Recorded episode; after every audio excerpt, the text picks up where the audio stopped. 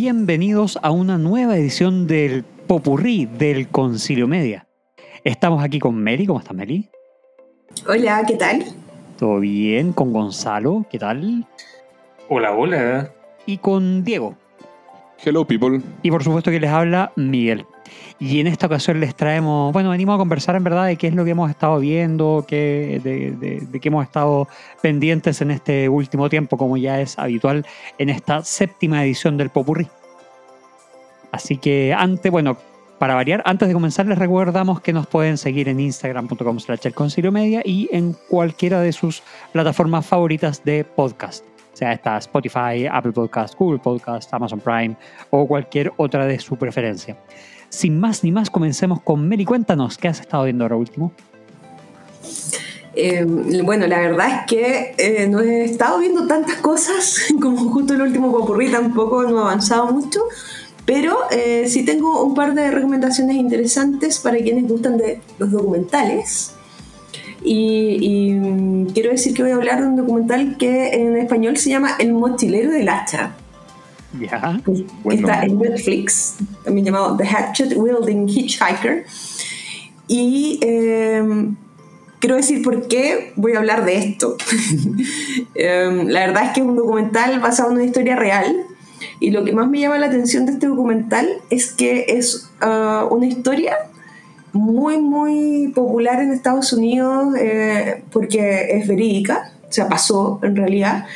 Y es de un chico que es un poco como homeless, o sea, como una persona que vive en la calle, que no tiene documentos, no tiene absolutamente nada, y presencia un, eh, un crimen. Entonces, un canal de televisión local lo entrevista y se hace viral porque es muy carismático, es muy, muy gracioso. Al final, incluso en el documental muestran que, em, que lo ah, contactaron las personas que trabajan en, no sé, produciendo los shows de la Kim Kardashian, de la, ya para tratar de hacer casi una serie sobre su vida, porque era un, como un espíritu libre y así como súper zen y no sé qué. Eh, empieza a ser eh, entrevistado en los talk shows en Estados Unidos. Al final es como muy, muy carismático y, la verdad es que tiene un, un pasado bien oscuro y, y, un presente también muy oscuro que nadie conocía. Y se da vuelta la tortilla súper rápido y, y, hoy en día eh, no voy a contar bien qué es lo que pasa para ver si les interesa, obviamente, pero hoy en día este señor está condenado a 15 años de cárcel. Ah, ya. Ah, em, entonces, lo que, lo la, que me llamó... la película se llama The Hatch Wielding Hitchhiker, creo que nos podemos imaginar. ¿Para dónde va? Para dónde va. Imaginamos que no era precisamente un tipo que talaba ilegalmente árboles. sí, era un, no sé, eh, un campesino, un, ¿cómo se llama? no lo sé, pero, pero el, el asunto es que mm, eh, me gustó mucho porque no todo es lo que parece. Y, y esa es una moraleja súper interesante de este documental. Que la verdad, como el fenómeno de explotar a alguien desconocido sin tener ningún background, sin, ninguna, sin ningún contexto, eh, puede desatar este tipo de, de de personajes que, que, claro, uno tiende como, no sé, a encontrar que ya es como súper choro y además el tipo, no sé, surfeaba, tenía como toda una onda, como tenía un, mensaje, cada vez que lo entrevistaban era muy gracioso. Entonces, como que no, te imagináis mucho quién, quién es realmente. Claro, es full carisma. cualquier semejanza con una elección de presidente, eh, mera coincidencia. ¿eh? Algo así, sí. Así que la verdad es que lo recomiendo mucho porque a mí al menos se me hizo muy cortito. Yo no soy mucho de ver este tipo de documentales. La verdad es que eh, me lo recomendaron varios amigos y, la verdad es que le di una, una, chance y me sorprendió porque la verdad es que creo que dura una hora y media y se me pasó súper rápido. Ah, Así que sí, sí. Y, y siento que, que, que, está bien de repente uno ver algo así. Así que esa ha sido una de las pocas cosas que he visto en el último tiempo. Oye, pero igual el, el, tono del documental se mantiene como en general más, como va como de muy liviano a muy oscuro, en general siempre se mantiene más o menos oscuro, Eh, o dentro de lo, de- no sé, ¿cómo, cómo lo sentiste tú? ahí? La verdad es que se va poniendo más denso a medida que pasa, pero siempre yo creo que es un documental que es PG-14, o sea, no, no, no muestra nada tan, tan terrible. Eh, pero, pero sí va cambiando el tema y también porque va mostrando las cosas, cómo, cómo van descubriendo a esta persona en realidad. Porque para todos en, en- en Estados Unidos, al menos cuando él se hizo muy, muy, muy viral, no sé cuántos millones de visitas tenía en YouTube, ¿cachai? Onda como que era, era todo un personaje, ha- hacían como cadenas de oración y cosas como... Entonces era así como muy, muy extraño eh, el fenómeno que causó, pero la verdad es que... mm, Y él también se hacía llamar Kai, por cierto. Y nadie podía decir lo contrario porque era indocumentado, entonces no había ninguna otra, otra forma de saber si de verdad se llamaba Kai o no. Claro. Entonces, eh, y, y empieza a contar, en el documental aparece el tipo que lo entrevista por primera vez. Y cuando se da cuenta que, eh, que había creado o había, de alguna manera, había sido parte de este fenómeno que, que, que ocurrió con este tipo. Que al parecer, si no me equivoco, era canadiense. Así que... mm, Una suerte de Ted Bundy cualquiera. Y puede ser. No, no quiero decir nada, no me gusta spoilear, así que no. Pero, pero sí quieren ver algo no tan liviano, pero a la vez. eh, y, y perder un poco más la fe en la humanidad, por favor. verla. Even more. Esas son las recomendaciones optimistas que el conseguiría tiene para ustedes. Hoy día vine muy oscura, de verdad. Estaba pensando en lo que voy a hablar después y, y no sé. Quiero Yo no soy así todo el tiempo que en la iluminarle la tarde a, a- a-. No, pero. pero sí está bien, Meli, está bien, está está entretenido, sí. No. Oye, esto, esto es Netflix, ¿cierto? Dijo. Sí. Sí, está en Netflix. Sí, Y de hecho es un documental 2023. Eh, Claro. Fue estrenado no hace tanto, un par de meses. Netflix, que es como el streaming campeón en los true crime y todas estas cosas. Sí, sí, sí. Mm. sí. Yo creo- O sea, como que todos le han seguido la, la onda, pero yo Mm. creo que Netflix en cantidad de contenido asociado al tema es se lleva takes the cake. Como olvidar American Vandal. Bueno, eso es distinto. Sí, pero igual es una, Oh. es una suerte de parodia de parodia del true crime, que se le hicieron ellos mismos. Sí. ¿no? Y el fenómeno que tuvo con Dahmer o con todas las Claro. series que de, de alguna Claro. forma hablan sobre estos temas. ¿Te acordás que hace unos años estuvo esa Making a Murderer? Que también era, era buena. Sí. sí. Y, y también así muy cortito, también me acordé de otro documental que vi, mira que he visto muchos, Eh, también en Netflix. Eh, obviamente no me acuerdo el nombre. Eh, Ya, pero ¿de qué trata? Eh, pucha, ¿para qué dije? Sí, la verdad no me acuerdo muy bien. Bueno, te vamos a dejar en pausa y si te acuerdas Sí. lo vamos a retomar Acá puedes, cuando... puedes poner la música, puedes rellenar MIDI con Offspring tan, ta, tan, ta, ta, ta, ta, ta, tan, ta, ta, ta, Cara, ta, ta, ta, tan. Sí, pone un Edition. Tan, taran, taran. Eh, Ya podemos Ya ir eso lo puedo cantando. buscar porque me da risa. Cuando, Ya te- cuando acuerdes, Meli, nos puedes comentar. Sí, sí, no hay problema. Pero por Ahí ahora. interrumpe, interrumpe al que está hablando nomás. Y me acordé, me acordé, Claro, me acordé. me acordé. no, está bien, está bien, lo digo más tarde. Eso. Dale, entonces, Gonza, ¿qué nos traes tú que has estado viendo? Yo les traigo eh, dos series. Eh, me perdí un poco porque tenía una en la cabeza que era la que me cancelaron al comienzo por, por temas de derechos de autor. Eh, Vamos a decir por temas de disponibilidad Claro. fácil. Por, por estos Sí. lados, porque Gonzalo, que vive Me- en Puerto me- Rico, sí. tiene, tú lo tienes ahí, eh, digamos, eh, a mano. Claro, yo te- tengo acceso a- a- al otro Netflix.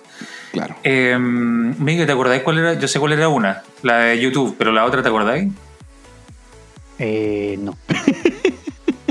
Tan, ta, tan, tara, ta, ta, Oye, ta, ta. ¿qué está pasando? El Alzheimer acaba Sí, de adueñarse sí. del ¿Te concilio. Estamos horrible. Concilio Over 40. definitivamente. Bueno, voy, a, partir por lo que sé, con esperanza de que lo que no sé llegue en algún momento. Que es más o menos como da, como daba mis exámenes en la universidad. Está bien, está bien.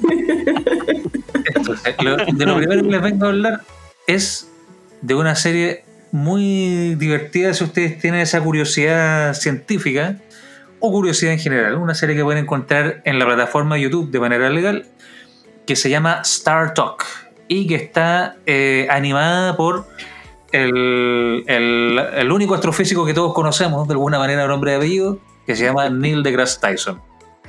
Excepto, por Una supuesto, pregunta- petroleando. En una pregunta de, de, de estas como de, de juegos eh, televisivos te Sí. preguntan, ¿nombra un astrofísico? Tú- Nombra a un astrofísico. Exactamente. Ese- no, no- no tienes otro para salir, ¿cierto? Gracias, Meli. Ahí ya vi, vi tu, tu recordatorio. Sí, justo te estaba Eh, mandando el WhatsApp ahí porque también me acordé. Sí, entonces me, me, me voy a volver a la primera recomendación porque si no, no le puedo hacer el pase magistral a Migue. Así que volvemos atrás y ¿cómo están queridos auditores? Esto, y esto no, no estoy tomando, no nada, esto es 100% No, neurona cuarentona. Neurona Sí, sí, sí, cuarentona. no tengo excusa. No hay excusa. eso, eso es una canción de, de sinergia. Sí, Neurona cuarentona. No, pero suena Ah, pero como suena, eso. o los mocks. O los Mox, sí. Eh, les vengo a hablar de una Ya, serie Entonces, que es el, el spin-off de eh, una de las series de la serie que Gonzalo. ¿Se lo llevó el huracán? Gonzalo. Aló, aló. Aló, aló. Yo estoy escuchando súper bien. sí, Ahí te sí, escuchamos sí. bien. Mm. Ok. Eh, una serie que es el spin-off de la serie que gatilló la creación de este concilio en su, en su primera etapa y que es Ángel, la serie spin-off de eh, Buffy la Casa de Vampiros.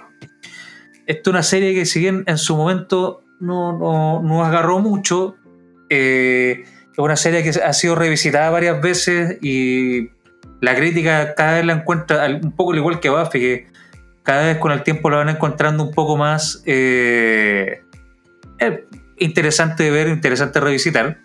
Aquí, esta- eh, en este spin-off, tomamos la, la historia de Ángel que se va de Sunnydale a Los Ángeles, eh, con el corazón roto, por supuesto, porque Sarah Michelle Gellar lo destrozó. Por Como nos destrozó el corazón a todos en algún momento en esa A serie. todos, sí. sí. Sí, Y eh, Ángel decide seguir la lucha por, por su reivindicación, porque como para los que no saben, él es un vampiro con alma.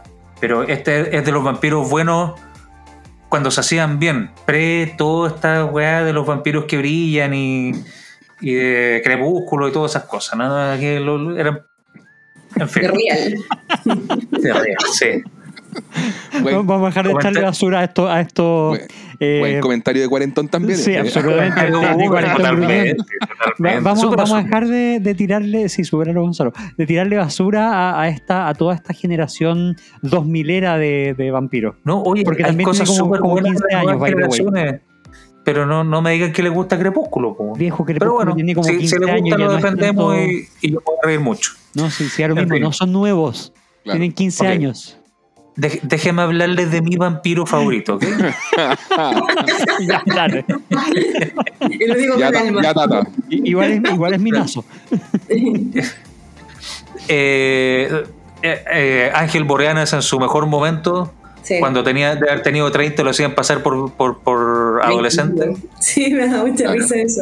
Y ya era muy viejo. Eh, un clásico de ese, de ese Un tiempo. clásico, Eh. Elegir gente de después 25, de lo que 30 años. supimos de- del director Josh Whedon, que bueno que no lo dejaron trabajar con teenagers de verdad.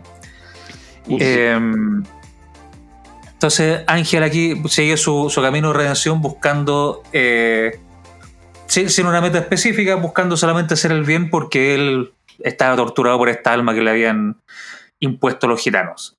Y ahí va conociendo toda una serie de personajes, varios de los cuales se repiten de Buffy, donde destaca Cordelia, donde destaca Wesley Wyndham Price y otros más. Y una serie que va, eh, al principio comienza mucho viviendo, sobreviviendo el crossover con Buffy, pero después encuentra su propio asidero, su propio nicho. Y a mí particularmente me gustaba mucho porque tiene un humor muy sarcástico, muy un humor a lo mejor más inglés, de ese humor de, de, de Leslie Nielsen, de poner cara seria, decir estupideces y que pasaran estupideces atrás y, eh, y creo que funcionaba muy bien. de la hecho, eso te iba a está- preguntar. Te iba a preguntar si, así como a nivel de estilo, si era muy, muy parecida a Buffy, si en algún momento eh, se, se diferenciaba de, Buffy, si seguía el molde de tener como el monstruo de la semana, mientras vais teniendo como un arco general de la temporada. ¿Cómo, cómo funciona en ese sentido, eh. En ese sentido, eh, sobre todo el comienzo, las primeras dos temporadas eran eh, copy-paste de, de Buffy. Eh, con, con el monstruo de la semana, un par de arcos que se extendían y después empezaron a extender más los arcos y a desarrollar más los personajes. eh, todos los personajes sufrieron un- una transformación importante. Incluso Spike, que vuelve para la última temporada, que ya no es spoiler porque pasaron como 17 años, entonces estamos bien. Eh, pero también en, en, en Ángel van tocando temas. Eh, Sí, en Buffy los, los temas que se tocan son normalmente los problemas que nos vamos a los eh, que vamos enfrentando en la adolescencia, a medida que vamos alcanzando la madurez. En Ángel son un poco más adelante, son eh, problemas más, más de maduro y por lo tanto mucho más oscuros. Y tiene giros bien entre- entretenidos con respecto a la lucha del bien contra el mal con la talla super on the nose de que el, el lugar donde se escondían todos los malos y los que manejaban a todos los demonios de Los Ángeles era un buffet de abogados. Eh, sutil, tú sabes, y que después en, en la última temporada de Ángel eh, resulta que Ángel hace un tan buen trabajo que eh, lo- los demonios se rinden y le dicen, ok, toma, te regalamos el buffet con todo su, su poder, su dinero y todo eso, todo lo que quieras, sigue peleando la buena batalla y nosotros nos rendimos, nos vamos. Y, o sea, el, el cartel gigante de advertencia está puesto ahí en los primeros segundos del capítulo y todos deciden ignorarlo y también es mucho, eh, sobre todo esa última, eh, esa última temporada de cómo lo fácil que es caer, lo fácil que es dejar que la- los vicios o el poder te vayan pervirtiendo a poco aunque tú tengas las mejores intenciones.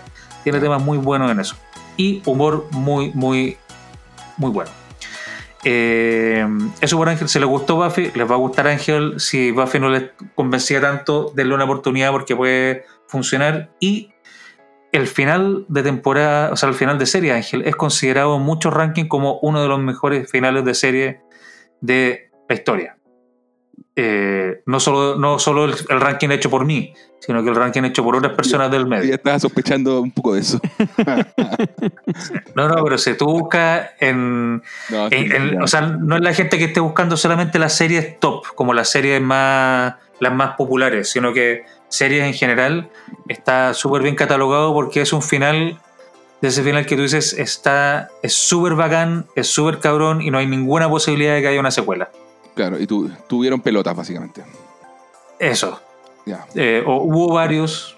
Hubo varios, sí, sí, sí. Sí, Y- sí. y, I. I. O. U. E. Pasando al- a la otra serie, y aquí si volvemos al, al- a YouTube con Neil deGrasse Tyson, es una serie muy entretenida, en un formato podcast audiovisual, donde él va tocando distintos temas de la ciencia, de la física, de la naturaleza en general, con grandes invitados del mundo de la ciencia, pero también lo entretenido es que invita a celebridades. Entonces, por ejemplo, podemos ver que tiene un capítulo eh, donde invita a Joseph Gordon Levitt para hablar sobre eh, esta película donde todo se da vuelta con Leonardo DiCaprio, Inception. Inception. Entonces, usando lo- los temas de Inception, sí, estoy viejo, se me olvidan las cosas. Dude, deal with it. Eh, usando las temáticas de Inception, van hablando sobre el, tiempo y el espacio, sobre el infinito, cosas así. Eh, estaba viendo también un capítulo donde analizan Endgame, la última, la última gran película buena de, Avengers. Eh, y por ejemplo invitan a, a un especialista zoólogo y a una especialista paleontóloga para hacer el análisis de, bueno, cuando se hace el chasquido se elimina 50% de los seres vivos. Eso incluye a los animales y a las plantas. ¿Qué pasaría si solo desaparecen los animales y no las plantas? ¿Qué pasaría con el ecosistema? Y empiezan a ponerle como ciencia a todas estas interrogantes que nos dejaron las películas que uno dice, ok, ya no voy a preguntar mucho porque no, no hago la trama. Entonces hacen mucho eso de, hacen un análisis en un momento de Rápido Furioso donde los ataques de risa a los científicos tratando de justificar la película son eh, épicos y muchos otros. Entonces, si le- básicamente le, le pone sustento, eh, sustento científico a esas conversaciones estúpidas de bar que uno tiene con amigos. Exactamente. Entonces, eh, es- si ustedes tienen interés por las ciencias, si, o, o si, no son fanáticos de las ciencias, pero les llama la atención de repente, además que este tipo es muy divertido, muy carismático, tiene invitados, se lleva bien con todo, entonces tiene unos invitados espectaculares.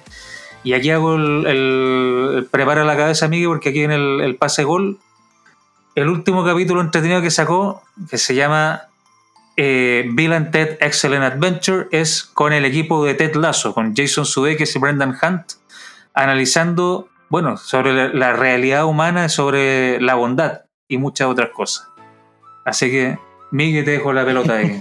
Excelente. Y qué buen pase gol y qué, qué más eh, ade- adecuado, eh, adecuada la expresión y adecuada a la recomendación, porque yo les vengo a recomendar precisamente eh, Ted Lasso, una serie que terminó ahora en 2023, que está disponible en Apple TV Plus, que habla, habla sobre un técnico de fútbol americano que es contratado por un, por un equipo de primera división eh, de fútbol inglés, del fútbol de verdad, sabemos, Em, y, y sabiendo nada, digamos, y toma las riendas técnicas junto con Brendan Hunt, que está como de su asistente, am, de este equipo que es el AFC Richmond, un equipo de ficción, eh, miembro de la Premier League, ah, que eh, lo toman porque básicamente la dueña eh, heredó o se quedó con este AFC Richmond producto del divorcio que eh, ella tiene con eh, de, su marido, que era un fanático del AFC Richmond, um, eh, de- de este AFC Richmond, digamos, que era su pasión, su fanatismo, quien está llevado a la pantalla por Anthony Head, a quien nosotros conocimos en Buffy, haciendo el círculo completo con tus dos recomendaciones. Oye, Gonzalo. pero qué buen empalme, ni, ni que se lo hubiesen, se lo hubiesen arreglado. Esto fue lo único que estudiamos antes de, Que, de- claro. Anthony Head. y que lo hubiéramos preparado hace cinco minutos esto. Exactamente. Así como, fue, como vez. un, exactamente, como una excelente calentada previo a los exámenes universitarios a los que se refería Gonzalo. Así que nada, esta y por qué eh, eh, Neil deGrasse Tyson hacía este, este eh, em- por qué él, hizo este capítulo con estos dos muchachos, porque la serie, más allá de tratarse de fútbol, trata sobre el desarrollo de carácter desde un prisma muy bueno, muy de bondad, muy de cómo un, eh, la, la bondad y, el, y, el- un poco la ingenuidad, sin caer en la inocencia, eh, o al revés, mejor dicho, la inocencia sin caer en la ingenuidad de Ted Lasso termina influyendo para bien a todos a su alrededor. eh, incluyendo a esta a, la dueña del equipo que lo había traído simplemente para hacer descender al equipo fanático de su marido, al equipo preferido de su marido, eh, que cómo eh, logra dar vuelta con su propio método eh, la manera que tienen de afrontar estos jugadores profesionales de fútbol, eh, los distintos, las distintas labores y, y los distintos roles que tienen que seguir, cómo logra que la gran estrella del equipo salga de su egoísmo y se preocupe de ser parte de un equipo y así eh, influye en distintas personas eh, que están alrededor de él, incluyendo vecinos, incluyendo eh, otros funcionarios del equipo, etcétera, para eh, ser mejores. Digamos. Y, y todo a través del poder de, del creer, de la bondad, del ser, eh, del ser bondadosos con el prójimo en el sentido de no andar juzgándolos, sino que buscar sacarles lo mejor de sí mismo y que ellos mismos, que cada persona que está alrededor de él, vea lo mejor de sí mismo para eh, que no se trate de manera tan um, autodestructiva, digamos, como muchas veces ocurre. Entonces es una serie que tiene mucho corazón, eh, que, que sí, se preocupa del fútbol, tiene unas cosas bien entretenidas, es de mucho humor también. Eh, Jason Sudeikis es, eh, uno de los que lo desarrolla junto con Brendan Hunt, que esto se basa en unos caracteres que, ellos crearon para un comercial de, un canal de televisión, creo que NBC, eh, quien, quien había adquirido los derechos de transmisión de la Premier League en Estados Unidos. Y todos sabemos lo que eh, los estadounidenses hablan del soccer. Nada. Exactamente. Entonces, un Ahora, poco... ahora que tienen a Messi, se supone que. Se supone que en parte es claro, pero tuvieron una pelea en los 70. Sí, pues, Pero cachaste que ya el Inter de Miami había subido, no sé, no sé, ponte tú una entrada que costaba te invento, 40 dólares, ahora cuesta como 150. Sí, eh, seguro, seguro. Desde ya. Y, y me puedo estar quedando corto con los valores. Pero Y ya están vendidos todos los eh, eh, abonos para la, compañía, para la campaña. Claro. está- está- Ahí Messi se hizo el, el deal of the century. dicen, Totalmente. ya, que puede cambiar lo que otros deportistas negocian a futuro y todo. el tema. Que sí. Así que nada, bueno, eh, les, Oye. traí- les traía esta recomendación que, bueno, cuenta con las actuaciones de los ya mencionados eh, Jason Sudeikis, Brendan Hunt, también están Juno Temple, Me encanta Juno Temple. Sí. ¿Te acuerdas cuando hablamos de ella en, en The Offer? Lo bien que lo hacía. Sí. Y- acá hace un papel similar, ¿o no? Es como un asistente, ¿o no? Acá hace el pa- un papel, no, hace un papel de la modelo eh, novia de futbolista, que es novia del, del futbolista estrella, Perfecto. pero cómo pasa de esto a ser una mujer de negocios empoderada. ya, perfecto. Eh, y, y lo hace también muy, muy bien. Oye, eh, usted tengo una duda, porque yo escu- vengo escuchando ya años sobre, sobre Ted Lasso y que es muy buena y no la he podido ver por el tema de que está en la plataforma de Apple Apple. TV Plus. Claro que no la tengo. Pero eh, en algún momento espero poder verla y, no sé, de lo que había escuchado de la última temporada, porque creo que venía muy redondita.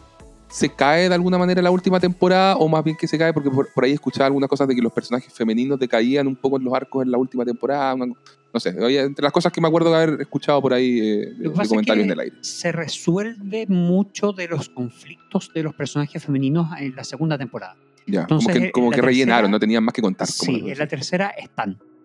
Digamos, no, no, no hay mucho más que es como que es un poco seguir en paz consigo mismo cada uno de ellos, pero tampoco es tan relevante el, el- Claro. el- El arco ya estaba cumplido. Exactamente. Y no su- Entonces, y no supieron renovarle. tampoco lo tenían que- ya, extendieron. ya. Sí, ahí, el- de hecho, el, gran arco de la última temporada es de un cabro que, que había sido como el asistente de utilero del AFC Richmond en la primera, que había llegado a ser el entrenador del, del West Ham United en la tercera temporada, que, era hablado, que se consideraba como el niño prodigio y que le pasaba que tenía mucho esto del síndrome del impostor.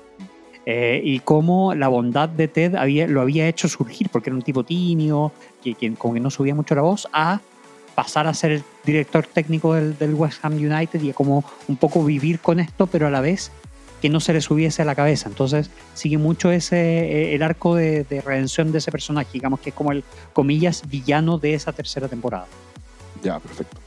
Pero Oye, sí, y- termina muy bien. A mí, y- me- a mí me gusta Y cómo termina ahí, tres temporadas, estamos. Tres temporadas ya está. 30, uno va a 30 ver- capítulos, una cosa así. eh, ¿no son, sí, son, de hecho creo que son 10, Ujú. 12, 12, dan 20, eh, 34. Ya, perfecto. 24 capítulos, pero son cortitos, o sea, rondan entre los 40 minutos y un, bueno, no tan cortito, entre los 40 minutos y una hora, Ya. pero no se hacen largos. ya, perfecto. Así que eso eh, es bien recomendado. ¿Spin-off? ¿Se sabe algo? algo? No hay Ya. nada Porque anunciado. estamos en esa era, pues entonces hay que preguntar. Sí, no, no hay nada anunciado. Y de hecho, sin la tremenda actuación de Sudeikis, como que no funciona mucho. Ya. Eh, y, y lo dejan también como bien redondito. O sea, no, no en verdad no, no creo que. Ojalá lo dejen ahí, como una, Sí, como una no. pequeña gema que. que- Yo creo que que va a ser un poco como de Good Place. Que, que lo dejaron ahí y no hay spin-offs, no hay nada planificado extra. o como nuestra querida Barry. O como nuestra querida Que Barbie. queden ahí, que queden ahí. No, no, Sí. no, no, no inventen nada más, por favor. Sí. Y la otra recomendación que les traigo también es también de Apple TV Plus, porque sí, me conseguí una membresía gratis y la estoy extendiendo al máximo, es lo único que estoy viendo. Lo único que escucharán de Miguel en estos próximos meses será de Apple TV. No, no, pero, pero poquitos meses porque son como dos o tres, así que es lo único que tengo y no pienso pagar por ella.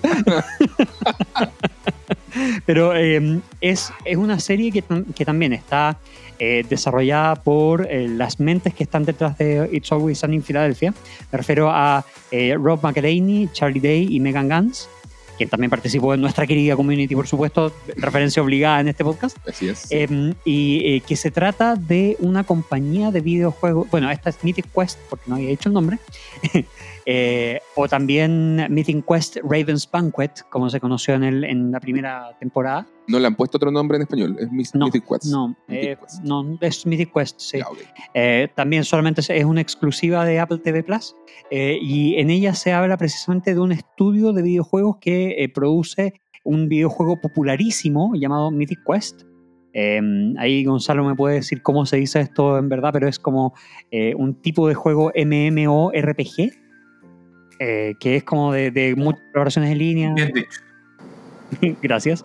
Um, la cosa es que está, sigue la historia del director creativo, que eh, no es Ian Grimm, es Ian Grimm, tipo que por supuesto cambió su nombre para ser más artístico, quien es eh, Rob McElhaney, um, y que también cuenta con las participaciones protagónicas de Charlotte Nick Dow como Poppy Dee, que es la programadora eh, jefe de, de este juego, del, de la cabeza o digamos del director de, del director de monetización, eh, Brad Bakshi, quien está interpretado por el gran Danny Pudi, y también del escritor jefe que es eh, C.W. Longbottom, llevado a la pantalla por el tremendo F. Murray Abraham, eh, que cuenta también con unos personajes um, que están muy bien escritos, con, con una, que, es una serie cómica.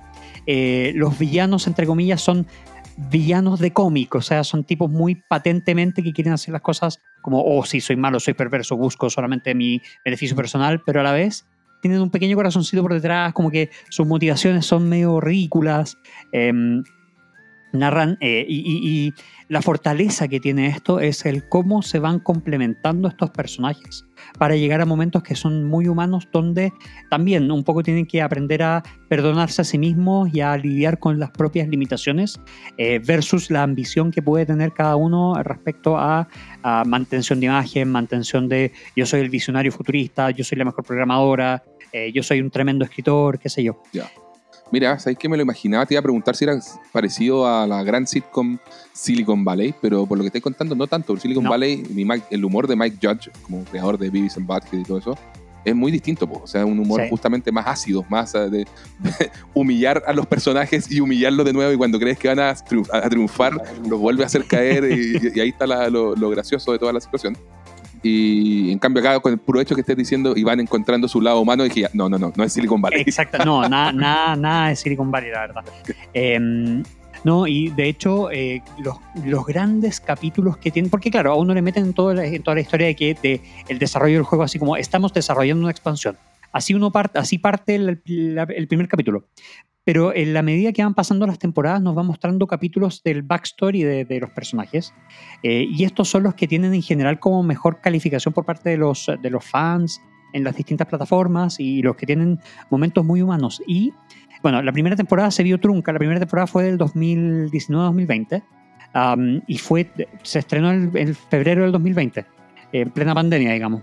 Y la, la primera temporada había terminado en el capítulo 9, pero había quedado trunca. Así que en, plena pandemia se hicieron dos capítulos, uno de los cuales fue grabado íntegramente por Zoom, eh, o casi íntegramente por Zoom, que para mí es uno de los mejores capítulos que existe porque muestra, eh, pucha, si uno lo ve en un, en un mal momento, a uno le puede retratar la angustia que a, a cierta gente le trajo el estar totalmente aislados por la pandemia. Eh, pero así eh, m- mal, la verdad. Pero a la vez cierra con, un, con una escena que es muy, muy, muy bonita, de, mucha eh, humanidad, donde básicamente lo que muestra es la cercanía que uno necesita como persona. La cercanía con otras. eh, con otras. eh, eh, con, con- otra gente, con, los del entorno, con, con otros cercanos, el contacto que uno necesita como con, el resto de, la humanidad.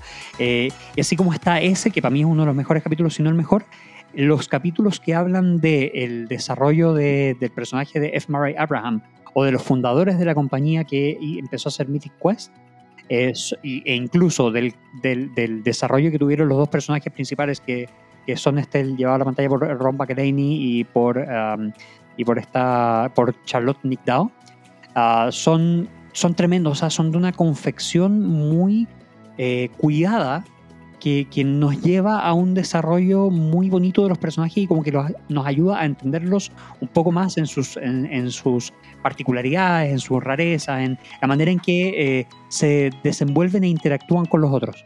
Entonces, nada, son totalmente recomendables si tienen la oportunidad de verlos. eh, en verdad, se, se los recomiendo para los que les gustan eh, este tipo de, de comedias. Y este sí, el capítulo que no duran más de 30, de 30 minutos. Es más sitcom. Sí, es más sitcom. Está ya confirmada la cuarta temporada que debiera salir que debiera salir hacia, hacia fines de este año o a lo más principios del próximo. Y son alrededor de 10 capítulos por temporada. La primera temporada tuvo 11, la segunda 9 y la tercera 10. Bueno, mi- oye, Miki, con esto tú equilibras las fuerzas respecto a la oscuridad que nos había dado Melissa en la vida al principio. Sí, pero, pero como ya no todo puede ser tan luminoso, le vuelvo a dar la palabra a Meli. Mira, lo que, lo que traigo en mi segunda recomendación es luminosa. Ah, muy bien. A ver, Ah. a ver. Sí, y, y cambia completamente eh, el tono de lo que hemos estado, o sea, de las recomendaciones, lo que lo hace bastante variopinto como buen pupurrí. Excelente, pues. Sí, así que justo me acordé porque estabas hablando de la pandemia y el documental que, que quería recomendar y que también es, este sí es súper livianito, se llama The Longest Third Date. Ya. La tercera cita más conozco. Y es un documental muy corto, dura una hora quince. Eh, también está disponible en Netflix y es muy loco porque se trata de una pareja que se conoce en Nueva York. Llevaban dos citas y a la tercera cita el chico le dice a la chica, están súper baratos los pasajes, ¿por qué no nos vamos a Costa Rica por el fin de semana? Y los Ah. pilla el lockdown. Oh. Y, eh, y el chico decide empezar a grabar la experiencia de eh, compartir su vida con una desconocida, que la verdad obviamente había cierta atracción porque habían salido, habían tenido dos citas anteriores, pero eh, empiezan a cancelar los pasajes, empiezan a, a no haber ninguna posibilidad de vuelos para volver a Estados Unidos y finalmente... eh, cuentan la historia y, y graban durante este tiempo los casi 100 días que tuvieron que estar juntos sin poder volver a Estados Unidos. Wow. Holy shit. Qué buena premisa de documental. Sí. Y de, y de cómo no se mataron, porque básicamente la Meli dice que un Siguen documental vivos, esa era la lu- pregunta. Luminoso. Claro. Asumimos que, asumimos que no se asesinaron, Muro. No, no, pero o sea, que es súper choro porque eh, la verdad eh, es como que eh, cuentan ambos cómo están viviendo esa experiencia, porque obviamente encima estaban en Costa Rica, estaban en un lugar como súper lindo, las playas y qué sé yo, y de repente le dicen, oye, sorry, se tienen que ir porque la verdad el hotel va a cerrar por tema de pandemia, no tenían dónde estar. Después llegan a un pueblito chico donde tenían un montón de restricciones para moverse, les costaba también obviamente conseguir eh, alimentos y Claro. qué sé yo, y, y cada vez era, era más complicado. Entonces, esto de pasar a hacer un, un fin de semana, un getaway de fin de semana, se convierte en un tema de convivencia y de, y de tratar de sobrellevar todo lo que, lo que trae un, un encierro la pandemia. O sea, la verdad, y además, no sé, la, la mamá de la chica creo que era enfermera, trabajaba en temas de salud, estaba preocupada de su mamá y qué sé yo. Pero la verdad es que eh, es bastante esperanzador para el mundo que todavía podemos convivir como seres humanos en momentos extremos. Así que la verdad me, me gustó mucho porque es livianito y, y me, me pareció interesante como, como experiencia. No, no sé, una- muy pocas personas quizás tuvieron la oportunidad de, de vivir un, un momento tan, tan extraño como fue el, el encierro de la pandemia y más aún sin tener ningún conocimiento del otro. Entonces, la verdad es que es bien, es bien bonito, me gustó mucho. Es como la antítesis del triángulo de la tristeza, es como el triángulo de la alegría. Claro, por ahí va. Sí, sí, no, la verdad es que eh, eh, me gustó porque equilibra un poco mi, primer, mi primera recomendación. Sí, Eso es súper importante. Claro, Sí. necesitaba ahí, ¿cómo se Balancear. balancear los chakras. Y Sí. lo- Sí, Alinear- totalmente. alinear los chakras, eso. Totalmente, pero igual es entretenido de ver. La verdad es que eh, es, una, es una pareja súper eh, entretenida, no, no, es, no es aburrido. Y la verdad es que eh, está grabado en, eh, a veces con cámara de celular, otras veces con una cámara con una GoPro. Entonces igual se va notando como, como una historia real grabada sin el fin de ser un documental y que después obviamente eh, encuentran esto como un nicho y que pueden sacar un documental bacán, pero, pero quizás no fue esa la primera intención, Claro. Claro, totalmente. Entonces- Estaban grabando la experiencia nomás. tal cual. El chico creo que tenía un- una página, no sé si de Instagram o de, o de TikTok, no sé, pero, pero de todas formas no lograron sacar harto material y bastante interesante como para mantener interesado a alguien viendo su historia durante 75 minutos. Qué duro tiene que haber sido editar ese material y pasar por todo eso de nuevo. Tal cual. sí, sí, así que eh, también es muy recomendable porque además de ser cortito es como uplifting. Buenísima. Eso, Bien. Positivo. Mm. Ya pues Diego, ¿Y tú, cuéntanos todo.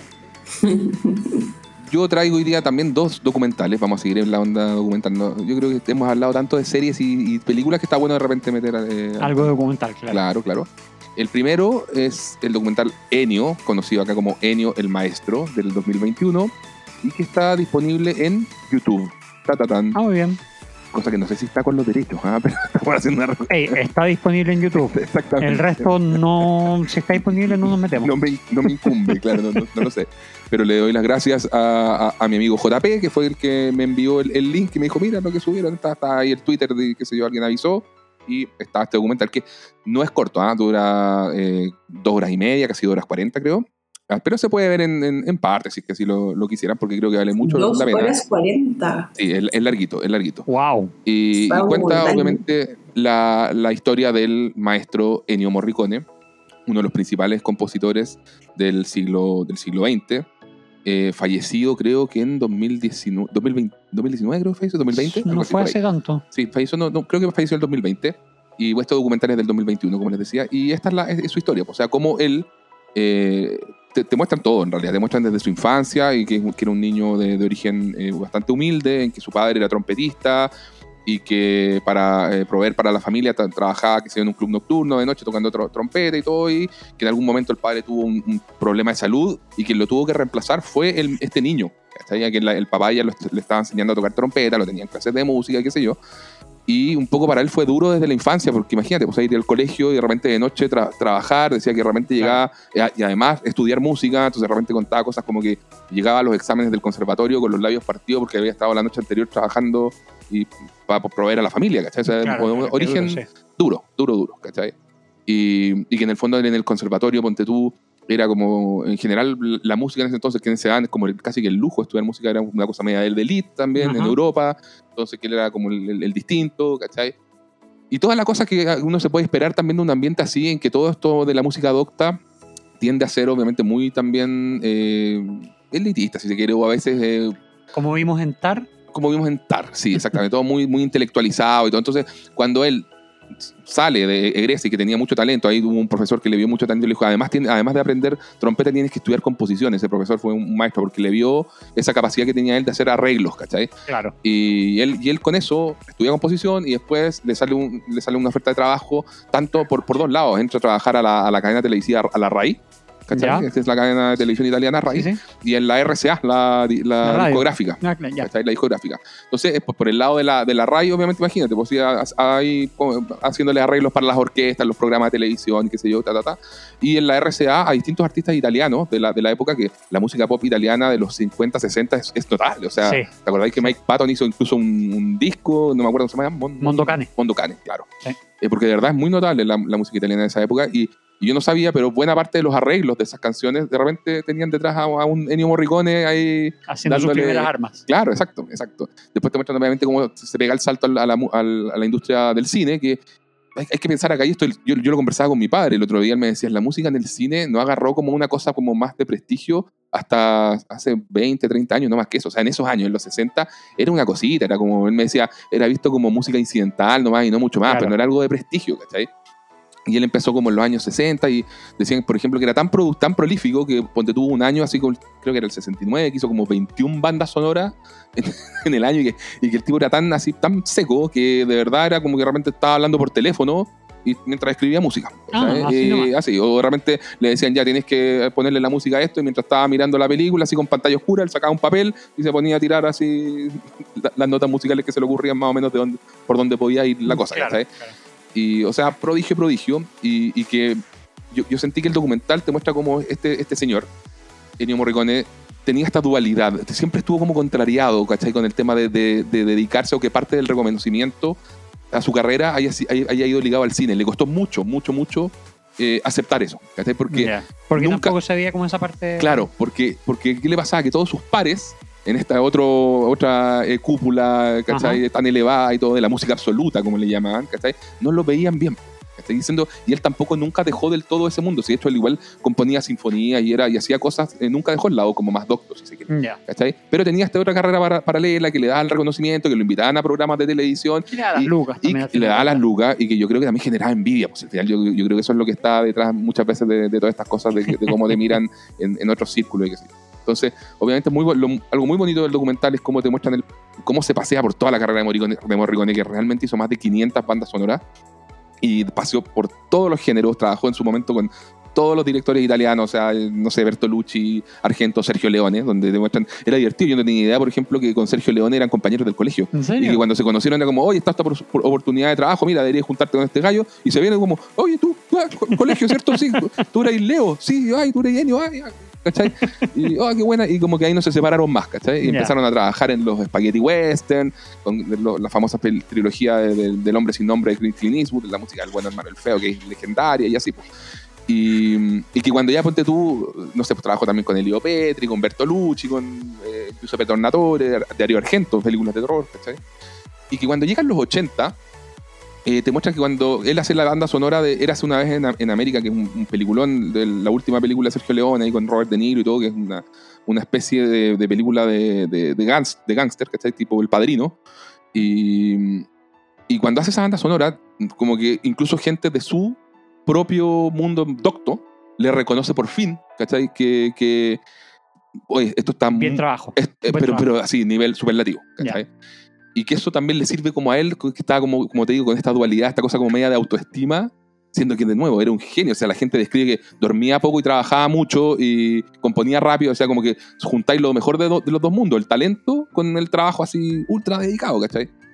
Y sin embargo, a él es como que siempre le costaba eh, conciliar ese, de ese repente, tema. de repente le, le marcó mucho el buscar la variación, Sí. eh, el, el buscar la variación viniendo de algo, de un medio tan fuera de lugar como no sentirse parte, no sentir- medio el síndrome del impostor. Sí. Esto me sale tan fácil, además, porque No, que no debe ser muy importante. Claro, que no debe ser bueno, aparte- a- al resto de mis compañeros esto no le no, no es tanto, no, no tengo, no voy a tener este reconocimiento por ser música docta, no soy parte del mundo y todo ese tipo de cosas. De hecho, das tan en el clavo con ese tema de que esto no debe ser bueno porque ahora que lo pienso, hay muchos momentos en el, a lo largo del documental que él llegaba con una música y les decía, ya tengo esto, pero en verdad es una basura. Mm. Y como que lo escuchaban y dice, pero Benio, weón, no, no, no, no es una basura, no tenéis que usar eso. No, pero es que vamos a usar esto, no, no, entonces no trabajo más. Y como que le venía todo el genio italiano así, entonces no, se anuda. ¿y para qué lo registe? Así, claro. porque tenía que cumplir con el deadline igual. Y pues, porque weón. sabía que igual era bueno, Eh, pero muy por probablemente, dentro. sí, sí. Entonces, eh, claro, y, y el hecho yo creo también de que la misma industria del cine a la que le dedicó tanto tiempo se demorara tanto en reconocerle, porque como te digo, o sea, no gana, no sé, pues el Oscar ni con Eras una vez en América, ni con la música de La Misión, Mm. que dicen que ese año fue un robo, así, de verdad, no, no, no puede no haberla ganado. La de Cinema Paraíso, ¿cachai? Y seguían sin darle un, un Oscar, después le dan uno- un Oscar honorífico como en los Pero 2000. ¿cachai? Y le dan el Oscar ya cuando tiene como 90 años, después del 2015, por la banda sonora de Tarantino de, de Los Ocho Más Odiados, ¿cachai? ya. Eh, entonces tiene ya dos, ¿cachai? Pero, pero para él yo creo que, esa validación ha llegado tarde, es- fue, fue como de, decidora, pero finalmente la recibe y eso igual es, es- es bonito y, y un poco él haciendo las paces con el hecho de que ya sabéis que esta música de cine sí tiene valor y sí fue algo bueno y mucha gente ya hoy en día...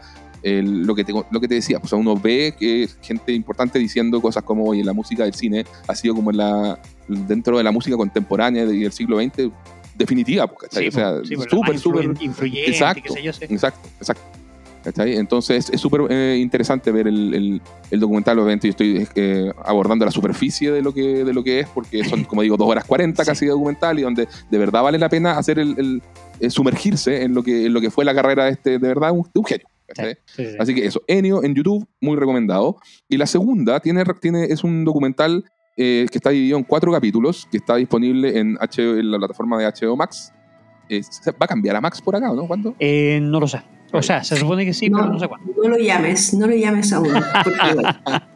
Gracias. Claro, no llames la de gracia. Oye, una, un, un momento para reconocer. Tenía una, una marca tan reconocida como HBO y la queréis sacar. Sí, ¿Qué no, onda? es lo que- eh, creo que se lo comenté a la, a la Meli. Suena súper loco decirlo, pero, pero les pasaba que así como cuando hacen estos eh, encuestas y test y todo, lo que inspira a HBO es alejamiento para mucha gente. ¿En serio? Es, va a haber que pensar mucho, no quiero pensar. Es como movie. Es como movie, muy bien, Miguel. Todos tus prejuicios de movie Muy llévaselos a la más gente de Estados mainstream Unidos. y, y más para gente más vieja. Cla- ¿Cachai? Sí, po. hay, hay que pensar, Mm. hay gente más vieja. O sea, tal cual lo que está diciendo también la, la Meli. Bueno, es para gente como nosotros. Exacto. O sea, habla por ti. Ah, no. ¿Por qué no pueden en un mismo mundo convivir espectadores que quieren ver tanto a las Kardashian como Succession? ¿Ah? Yo no veo ningún Mm. problema. ¿viste? Yo creo que hay mucha gente que ve las Kardashian y Succession. ¿Viste? Gonzalo entre ellos. O ver, o ver a las Kardashian en Succession. ¿Viste? Muy claro, claro. Oye, pero ya, pues, y este otro documental que quería recomendar es el de los 100 años de historia de la, de la Warner Brothers. Ya, o sea, HBO es parte del conglomerado eh, de Warner Media, así creo que se llama ahora Warner Discovery, una cosa así. ¿no? Sí, Warner Discovery. Ya, sí. Media. Y te cuento, claro, porque Warner fue fundada justamente en el año 1923 por un grupo de hermanos inmigrantes, donde es súper interesante ahí ver la historia de estos hermanos también. Y te podrás imaginar como buenos inmigrantes, eh, súper historia de esfuerzo y todo. Y donde hicieron muchas cosas eh, relevantes a lo largo de la historia del cine. Y, ah, o- hay, que- hay que pensar acá que, como te lo están contando ellos, o sea, es como Warner contándote la historia de Warner, es como que te es como que viera ahí el video de la empresa. Claro, totalmente, totalmente. Tú, tú sabes que no. Súper blanqueado. Es como documental de la FIFA. Eso, auspiciado por, documental de la FIFA, auspiciado por la FIFA. Eso- eso es. Exactamente. Es tal cual. Entonces, uno acá Warner es lo máximo, somos los más influyentes de la historia de la humanidad y el cine, y, si no, y no existiría el cine sin, sin nosotros. Ah, sí, eso es así. Pero, pero Ya, no pero ¿vale la pena después de esa imparcialidad en el contenido? vale, vale- vale la pena porque yo me sorprendí de, de- de varias cosas. Una es que el, al personaje de uno de los fundadores de Jack Warner, quizás también porque es inevitable, no queda muy bien parado.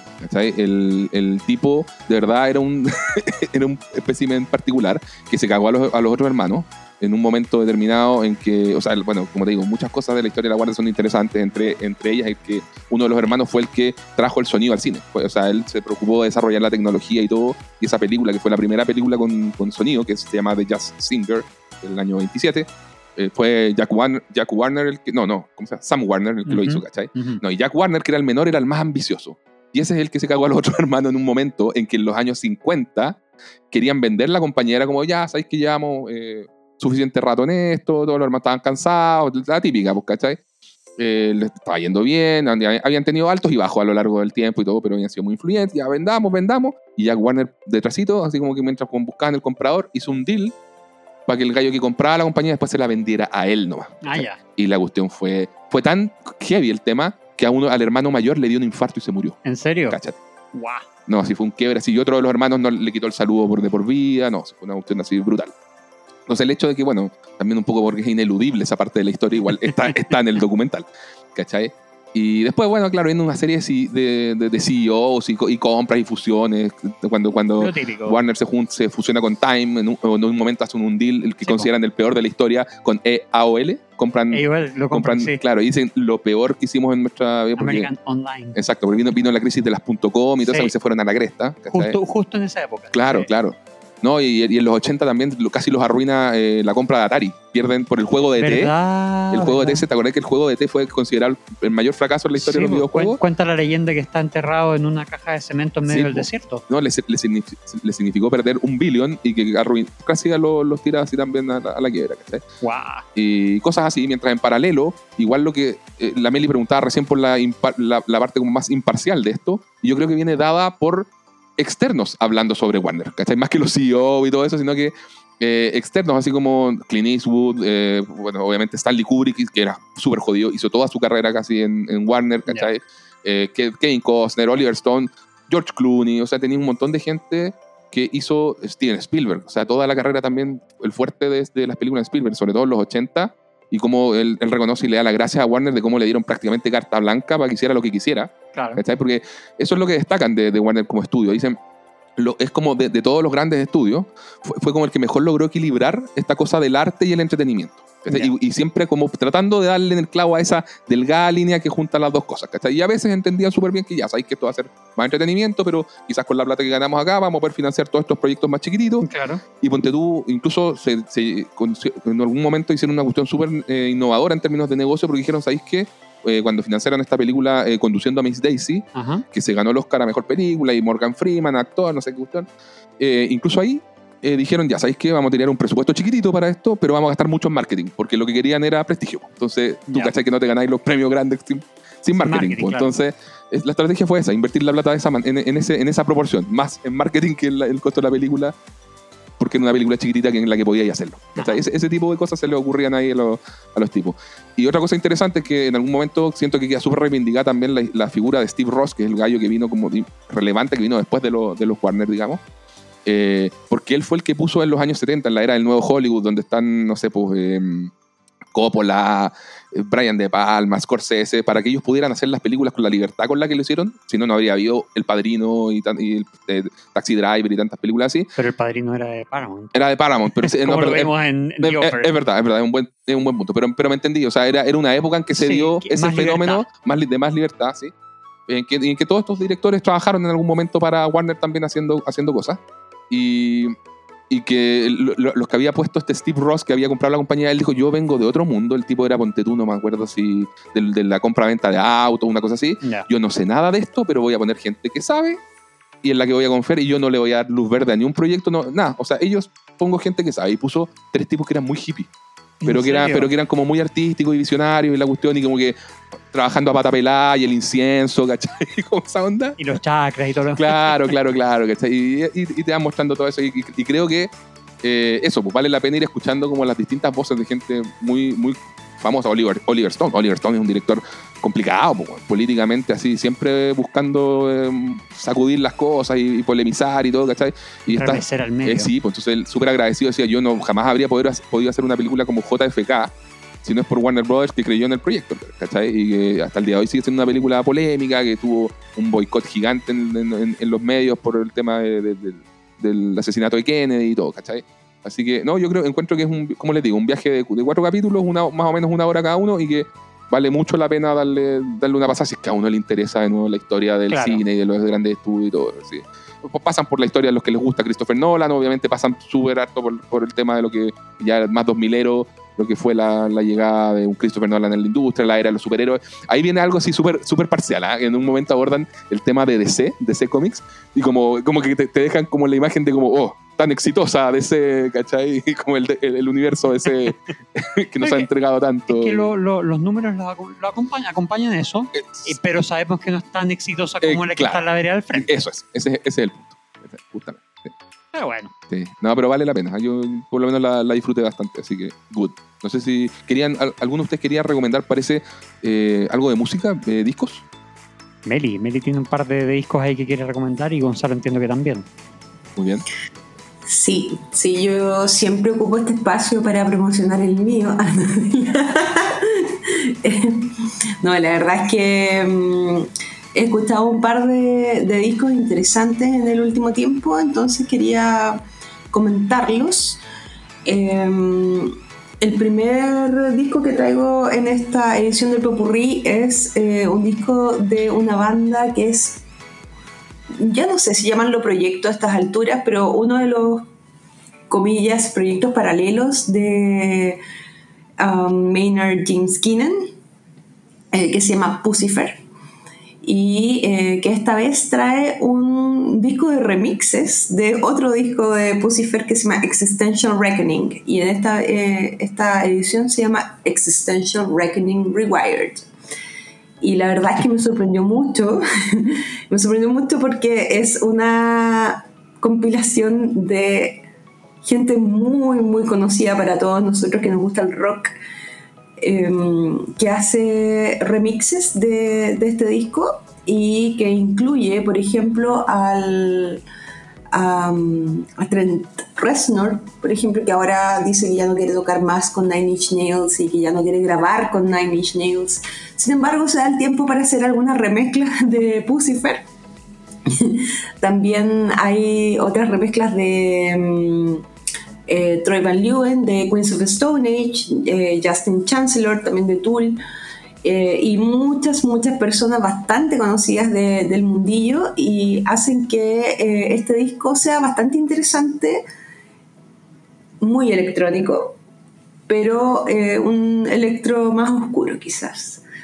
La verdad es que a mí siempre me ha gustado lo he, he tenido la, la oportunidad de verlos dos veces en Lollapalooza Y, es una banda que, en Chile no es tan tan conocida, pero deberían darle el, beneficio de la duda y escucharlos porque la verdad es que son súper, súper interesantes. Este, este disco es, eh, es uno de mis favoritos de, de esta semana al menos y, y quería recomendarlo. El otro que quería recomendar es un disco del año 2022 que también lo escuché hace muy poquito. La verdad es que yo no conocía esta banda, pero a todas las personas que les gusta el indie y que les gusta un poco eh, esa onda tipo Yeah, Yeah, Yes, quizás les puede gustar esto y les puede interesar, que es el, disco homónimo de una banda inglesa, un dúo realmente inglés que se llama Wet Leg.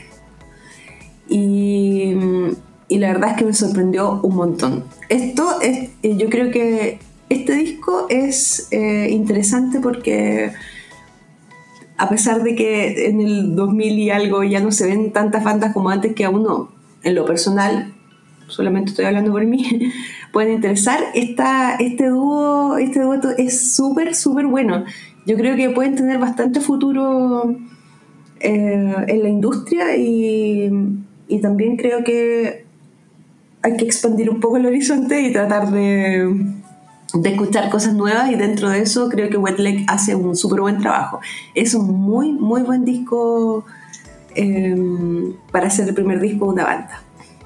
Y por último, y muy cortito, y para no dejar siempre, yo siempre hablo de HBO, a pesar de que no he visto la nueva serie de HBO de Idol, la banda sonora está buena.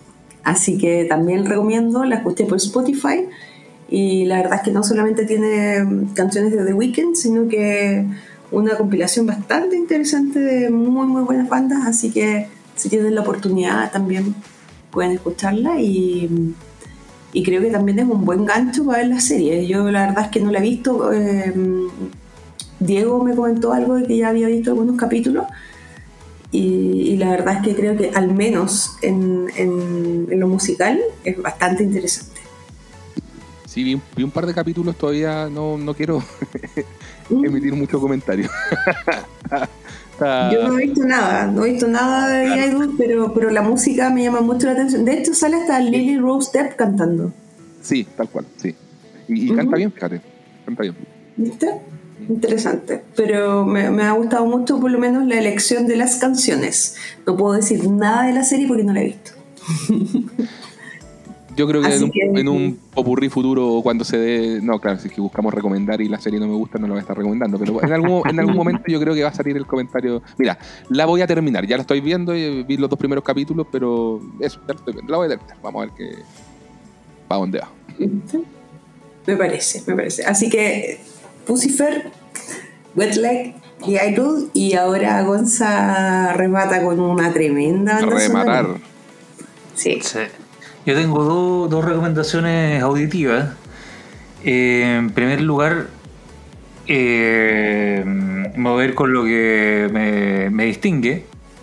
Y me compré el vinilo de la banda sonora de Guardians of the Galaxy Volumen 3. Si sabemos que algo que podemos que ha sido una constante en la saga de Guardians of the Galaxy que podríamos decir que incluso ha salvado en algunos momentos a esta saga es la banda sonora maravillosa.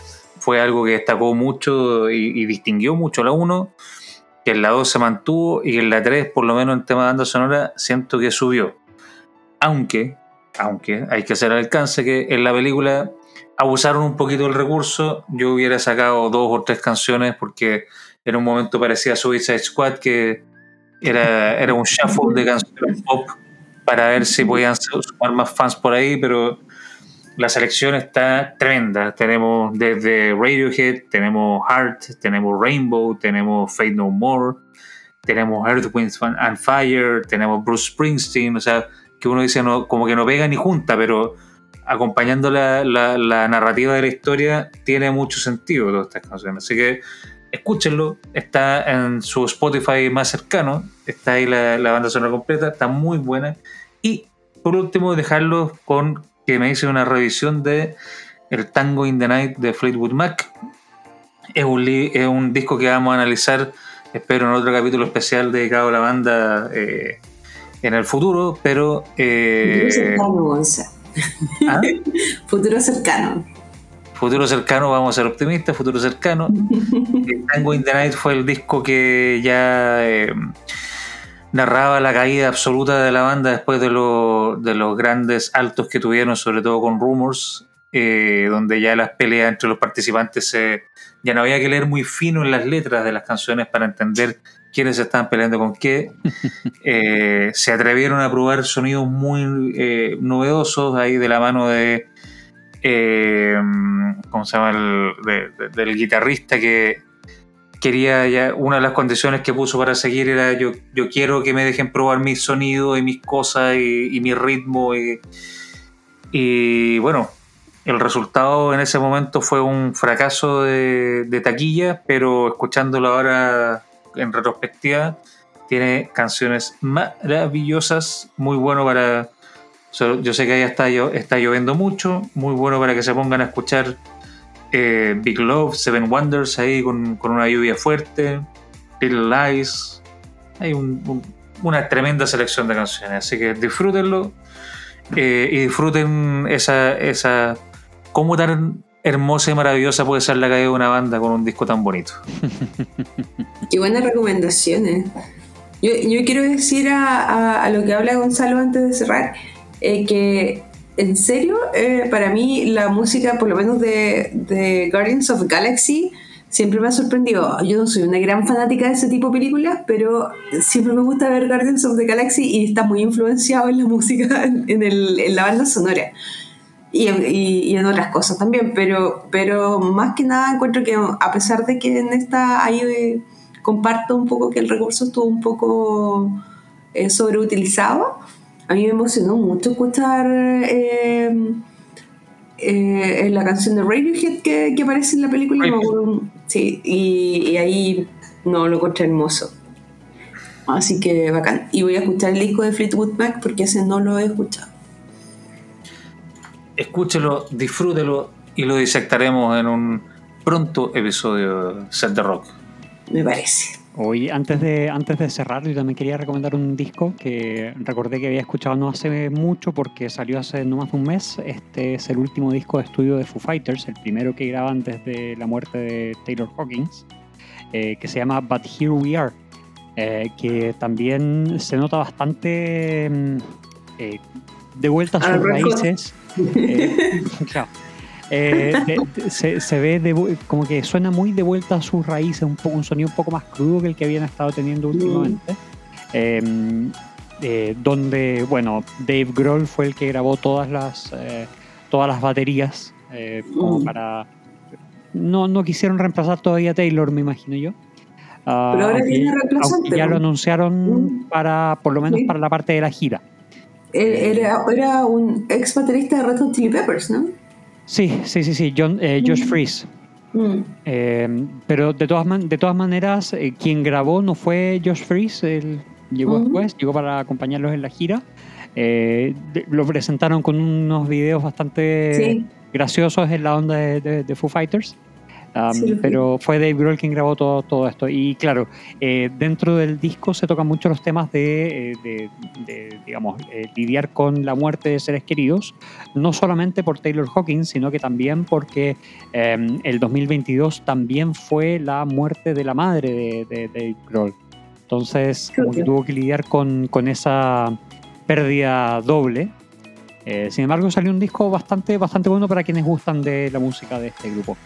Que nada, ahí está en su plataforma de streaming favorito, de streaming de música favorito. eh, Mm. Y nada, pueden eh, acceder a él según gusten. Si se parece al primero, me va a gustar. Yo creo que nunca me ha gustado mucho Foo Fighters. Yo no soy una gran fanática de Foo Fighters, pero el primer disco de Foo Fighters me encanta. Es bueno. De hecho, sacó. sí, Eh, de- se llama Foo para- Fighters, para- el homónimo. Sí, sí, donde sale eh, I'll Stick Around. I'll Stick Around, Big Me, Sí, sí, para mí, es, House. sí, para mí es el mejor disco de Foo Fighters. Por lejos, nada. Pero, Porque era el más Nirvana. Y sí, porque yo soy mucho más fanática de Nirvana que de Foo Fighters, por cierto. La de Pearl Jam y Nirvana están como uno y dos en mi lista, para siempre. pero, mm, Pero bueno, eh, lo voy a escuchar porque no lo he escuchado. Muy bien. Creo que ya con eso estamos, muchachos. Ha sido un gusto compartir con todos ustedes nuevamente. Eh, les recordamos que nos pueden seguir en nuestras redes sociales. En nuestra red social en Instagram estamos en arroba el concilio media. Eh, y será hasta una próxima oportunidad. Muchas gracias, Meli, Gonzalo, Diego. Nos veremos pronto y hasta luego. Chao. Buenas noches. Chao, chao. Bye bye. Bye.